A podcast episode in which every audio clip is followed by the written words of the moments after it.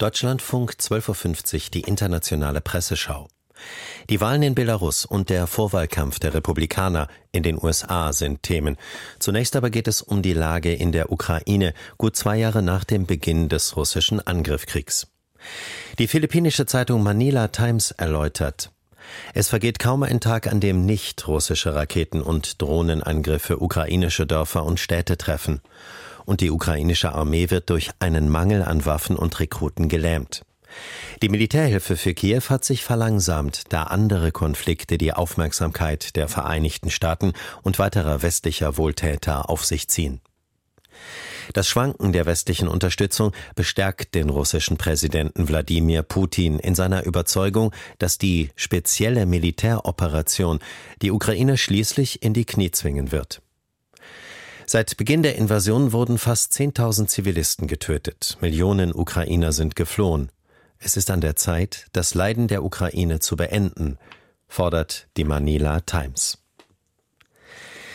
Die russische Zeitung Nezawissimaya Gazeta hebt hervor, was 2014 in der Ukraine noch lokal eingegrenzt war, hat sich in den letzten zehn Jahren zu einem globalen Konflikt zwischen Russland und dem Westen entwickelt, was Ziele und eingesetzte Ressourcen betrifft. Daher erweist es sich inzwischen als völlig unmöglich, Vermittler in die Einigung einzubeziehen. Es gibt auf der Welt praktisch keine Staaten und Führer mehr, die neutral und nicht in der einen oder anderen Form darin verwickelt sind. Es mangelt insgesamt an Vertrauen. Sowohl der Westen als auch Russland beharren darauf, dass ihre Version des angestrebten Konfliktausgangs die einzig akzeptable sei. Wir brauchen daher den Dialog. Ein repräsentatives Diskussionsformat ist erforderlich, findet die Nezavissimaya Gazeta aus Moskau. Europa erlebt einen Realitätsschock, urteilt die Zeitung Darazon aus Mexiko-Stadt. Die eigenen Waffenarsenale reichen nicht für einen echten Konflikt und die militärischen Hilfen für die Ukraine stoßen deshalb zunehmend an ihre Grenzen. Gleichzeitig haben die USA begonnen, ihre Unterstützung im Wahljahr zurückzufahren.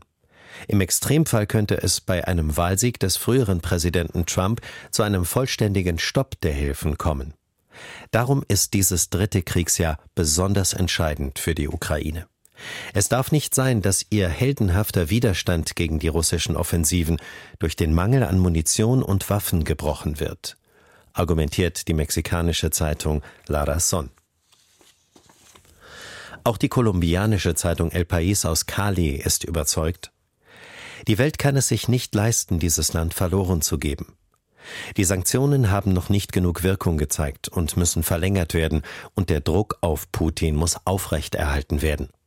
Auch wenn die Lage schwierig ist, darf der Krieg nicht endlos in die Länge gezogen werden, damit diese Konfrontation nicht die Stabilität der gesamten Welt ins Wanken bringt. Die Zeitung Misawat aus Baku in Aserbaidschan vermutet, der wahre Grund, warum der Krieg so lange dauert, ist die Angst des Westens vor den russischen Atomwaffen. Er fürchtet, dass der Kreml diese einsetzen könnte, wenn die Niederlage der russischen Armee sicher ist. Russland soll also ermüdet werden und von sich aus den Krieg beenden. Der Kreml sieht das anders. Das Land habe genug Soldaten. Ob diese Kriegstaktik funktioniert, ist aber völlig offen. The Herald aus Simbabwe kommt in einer Analyse zu folgendem Schluss. Der Westen benutzt die Ukraine weiterhin als seinen Stellvertreter, um Russland zu provozieren und zu bekämpfen. Die USA und ihre Verbündeten in der Europäischen Union versprechen der Ukraine mehr Militärhilfe und Waffen und liefern diese auch, wodurch noch mehr Ukrainer zu einem qualvollen Tod verurteilt werden.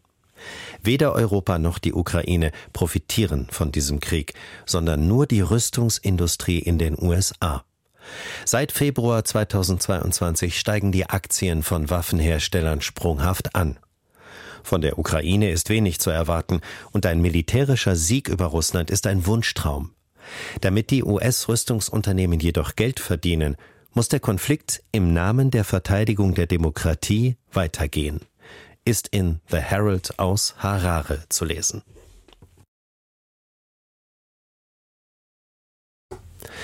In Belarus hat es Parlaments- und Kommunalwahlen gegeben, ohne nennenswerte Beteiligung einer Opposition und ohne internationale Wahlbeobachter.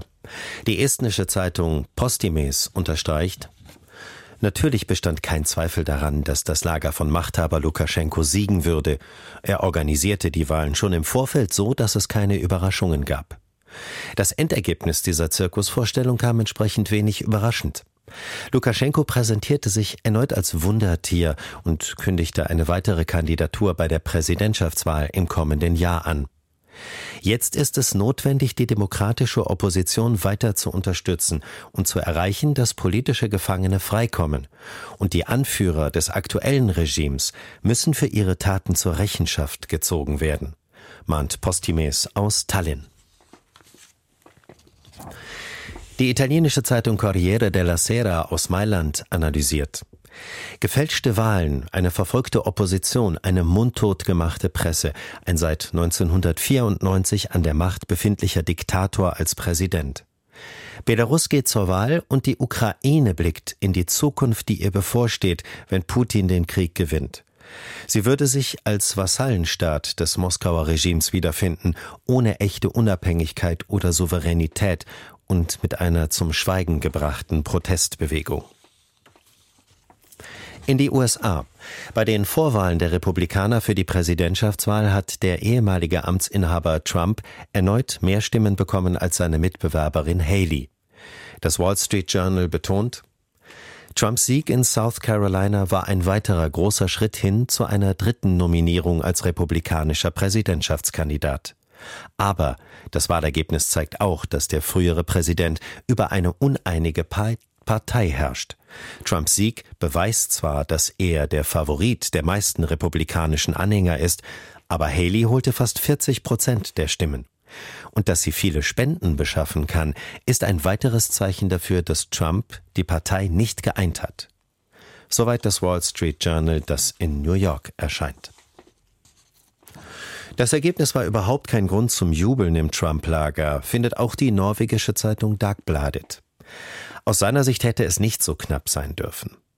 Trump ist Alleinherrscher in der Republikanischen Partei. Er hat loyale Anhänger, die ihn unterstützen, egal was er sagt oder macht, und er hat alle rechten Medien im Rücken.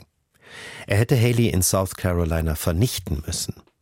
Das geschah nicht. Haley bekam fast 40 Prozent der Stimmen. Die Zahlen sollten im Trump-Lager die Alarmglocken schrillen lassen.